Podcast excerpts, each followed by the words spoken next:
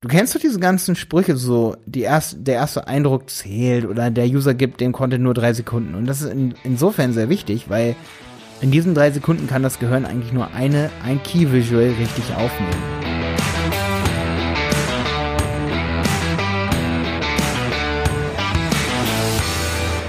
So, in dieser Folge erfährst du, worüber ich mich völlig aufgeregt habe die letzten paar Tage.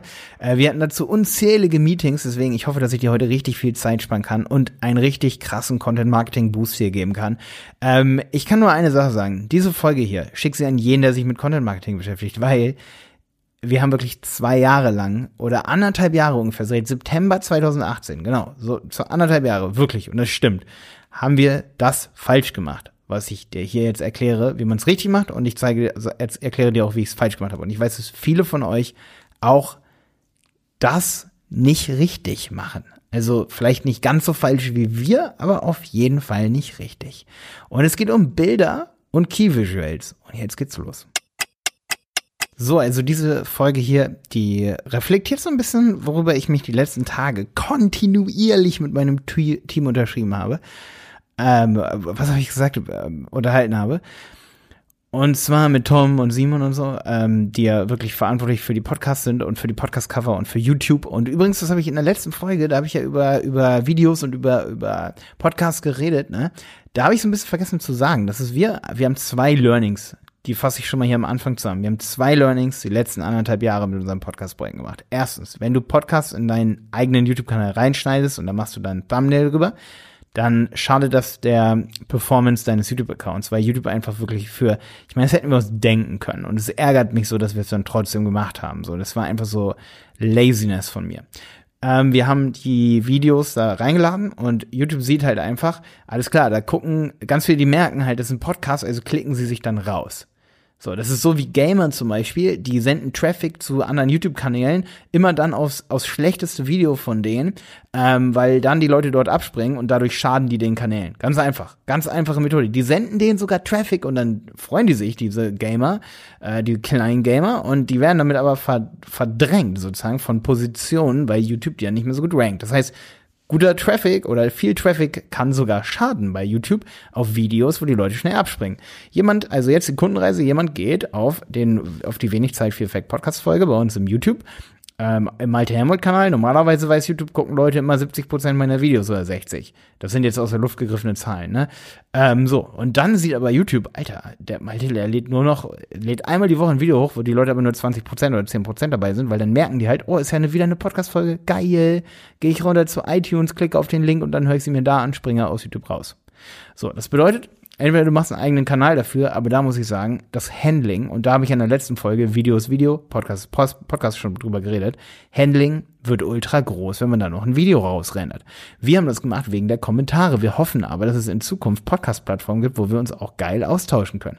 Wir werden also dieses, wir laden mal den Podcast als Video-Ding in Zukunft sicherlich einstampfen. Es war zwar immer noch sehr geil, davon einen Backlink zu bekommen und bla bla bla, aber wir müssen uns doch die zentrale Content-Marketing-Frage stellen. Was bringt es dem Kunden? Was bringt es dir, wenn wir das da hochladen? Naja, eigentlich nix, weil wir sehen ja, dass sich fast niemand dort diesen Podcast anhört. Wir wollen dich nur darauf aufmerksam machen. Und das ist aber cheap, weil YouTube wird es nicht gut ranken, weil YouTube weiß, dass die Leute nur 20% dieser Folge angucken. Es bringt also nichts. Du siehst, das Ganze dreht sich im Kreis. Man kann es also lassen. So, und das war unser erster großer Fehler. Jetzt äh, haben wir aber eine zweite Sache und die ist super, super wichtig. Wir haben, ähm, wir haben Bilder. Also wir, wir haben Bilder, die Thumbnails, die, die Thumbnails, die Vorschaubilder, immer so gemacht, dass man ganz viele Elemente da drauf sieht. So, du kannst es mal gerne angucken. Ich kann es gerne, wenn du auf websitepiloten.de diese Folge hier findest, in wenig Zeit für Pack Podcast Repository, Website Piloten zusammengeschrieben.de. Da findest du diese Folge. Und da mache ich dann mal ein Bild hin, wie unsere Podcast-Cover so aussahen. Das packen wir auf jeden Fall hier mit rein. Also Shownote an mein Team, tut das dahin hier in diese Folge, in die Zusammenfassung als Bild.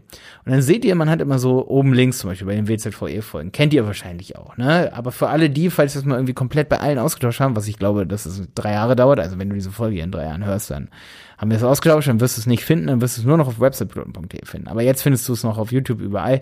Da oben links steht Folge 109. Unten, äh, oben, oben links. Unten links steht Online-Marketing, funktioniert das. Oben rechts steht wenig Zeit für Effekten Logo. Dann bin ich ganz groß in der Mitte und es ist immer wieder das gleiche Bild von mir. So, wenn ich dieses Bild nehme und auf YouTube, ähm, auf äh, YouTube, klar, als Bild rausrendere und dann das YouTube-Video teile, dann ist es ja auch immer überall das gleiche Bild. Wenn ich aber die Podcast-Folge mit einem Bild mal teilen will, dann ist auch überall das gleiche Bild. So, und ähm, ich weiß halt, dass, dass im Content Marketing oder gerade so Simon, der ist auch mal sehr designaffin zum Beispiel, mit dem habe ich das damals gemacht, so er hat das Cover entworfen, ich habe gesagt, geil, das, das sieht cool aus, aber ich habe nicht darüber nachgedacht, dass es ja, ja immer wieder das gleiche sein würde. Und deswegen haben wir eine komplett neue Coverbild-Strategie entworfen die letzten Tage. Und die will ich dir auf jeden Fall mitteilen, weil die einfach aus dem Learning rauskommt, dass unsere Coverbilder, dass wir so anhand der Instagram-Stats, wenn wir das mal geteilt haben, anhand der, und über Instagram rede ich nächste Folge auf jeden Fall.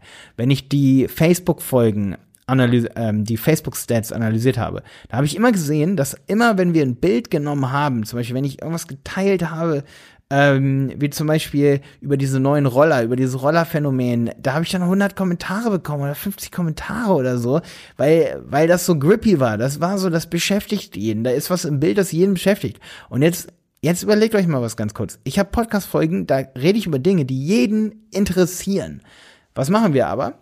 Wir nehmen nur das Kernthema, wie zum Beispiel Online-Marketing interessiert das äh, oder funktioniert das. Ich rede in diesem, in diesem Video aber über irgendwas Polarisierendes sicherlich. Ich rede da vielleicht, äh, ich nehme da vielleicht mal äh, irgendwie ein Video von einem anderen Online-Marketer auseinander oder ob diese Sportwagen, ob die funktionieren. Da hätte ich einen Sportwagen, jetzt kommen wir nämlich zur richtigen Sache, wie man es richtig machen sollte, einen Sportwagen in den Hintergrund packen sollen.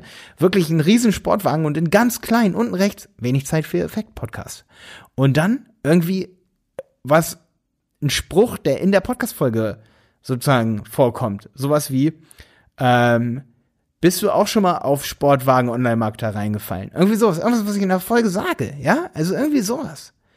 Und dann wird sowas voll geklickt und, und wir haben eben analysiert anhand, oder ich habe diese Erfahrung gemacht die letzten drei, vier Jahre, dass wenn man sich nicht richtig Mühe bei so einem Bild, weil, weil Instagram, Facebook, die sind so das sind Netzwerke, die sind so auf Bild und Videos aus, da kannst du nicht jedes Mal das gleiche Thumbnail nehmen. Und das war unser Learning die letzten Tage.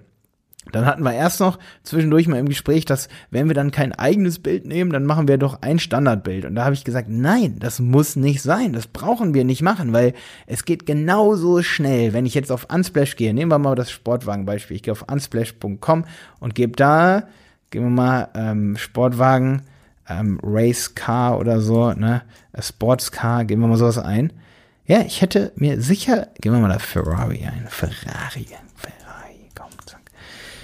Hey, da hätte ich ein Creative Commons Zero Bild mit einem Münchner Kennzeichen Ferrari, da hätte ich sogar noch DD rein photoshoppen können, weil das ist Creative Commons Zero. Mit dem Bild kann ich machen, was ich will. Da kann ich auch DD rein photoshoppen. Und außerdem könnte dann das natürlich irgendwer sagen, Malte, das ist nicht DDMH. Da stand irgendwas anderes. Wer Photoshop-Skills hat und sieht, dass die Pixel da um die, um das Ding verschoben ist, der könnte das rausfinden. Aber was kratzt mich das? Ich habe das ja nur reingetan, um zu polarisieren. Ich kann ja sogar im Inhalt sagen, das ist nicht mein Ferrari. Ist mir auch egal. Aber am Ende des Tages braucht man ein, zwei Minuten, um dieses Bild bei, bei beispielsweise Canva reinzuladen und dann einen fetten Spruch drauf zu machen. Und es geht so schnell und du musst nicht mal so tun, als wäre das dein Ferrari, aber du hättest ein krasses Vorschaubild.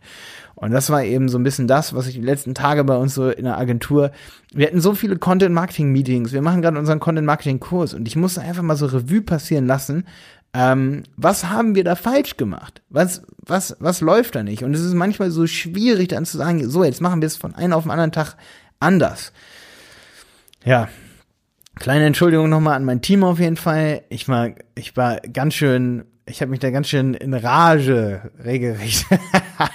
habe ich mich da, ich wollte das unbedingt in jedem Meeting bin ich da völlig so, boah, ich wollte das unbedingt so haben, dass es, dass es so ist dass wir, da, dass wir das komplett umändern. Und ich hatte immer das Gefühl, dass ich nicht verstanden wurde. Deswegen haben wir da fünf Meetings zu gemacht, dass ich gesagt habe, ey, wir brauchen einfach schnell ein Bild, das richtig geil ist und zu dem Content und vor allen Dingen zum Inhalt passt. Und lass mich nochmal ganz kurz zusammenfassen, was vor allen Dingen auch bei solchen Bildern immer wichtig ist, ist, dass eine Sache im Fokus ist und dann kann gerne noch eine Message drüber sein, zum Beispiel ein Spruch, aber dann darf zum Beispiel auch ein Logo nicht ultra groß dann da drin sein, weil das Auge kann echt oder das Gehirn, das kann nur eine Sache gleichzeitig. Leute, die irgendwas von Multitasking oder so reden, es gibt gar kein Multitasking. Das Gehirn kann nur eine Sache gleichzeitig und Du kennst doch diese ganzen Sprüche, so die erste, der erste Eindruck zählt oder der User gibt dem Content nur drei Sekunden. Und das ist in, insofern sehr wichtig, weil in diesen drei Sekunden kann das Gehirn eigentlich nur eine, ein Key-Visual richtig aufnehmen und nicht zehn und nicht drei. Dafür müsste derjenige das länger angucken. Und wenn man dann aber auswertet, wie lange jemand darüber scrollt, dann sind das weniger als drei Sekunden. Das bedeutet, du hast keine Chance mit einem Vorschaubild, in dem du fünf Sachen drin hast. Du brauchst ein Key-Visual. Und das ist in Social Media so. Und das ist überall so. Das ist wirklich das ist super, super, super wichtig. Also auch auf YouTube für ein Thumbnail-Bild und so.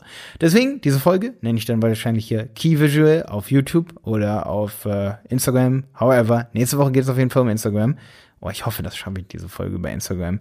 Äh, tretet mir in den Hintern, wenn ich es nicht mache. Bis dann, dein Malte. Ach so, ich wollte noch sagen, ich bin kein Instagram Pro.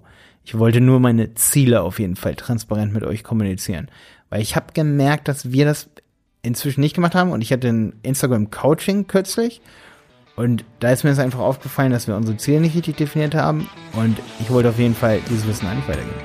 So, jetzt bin ich auch fertig.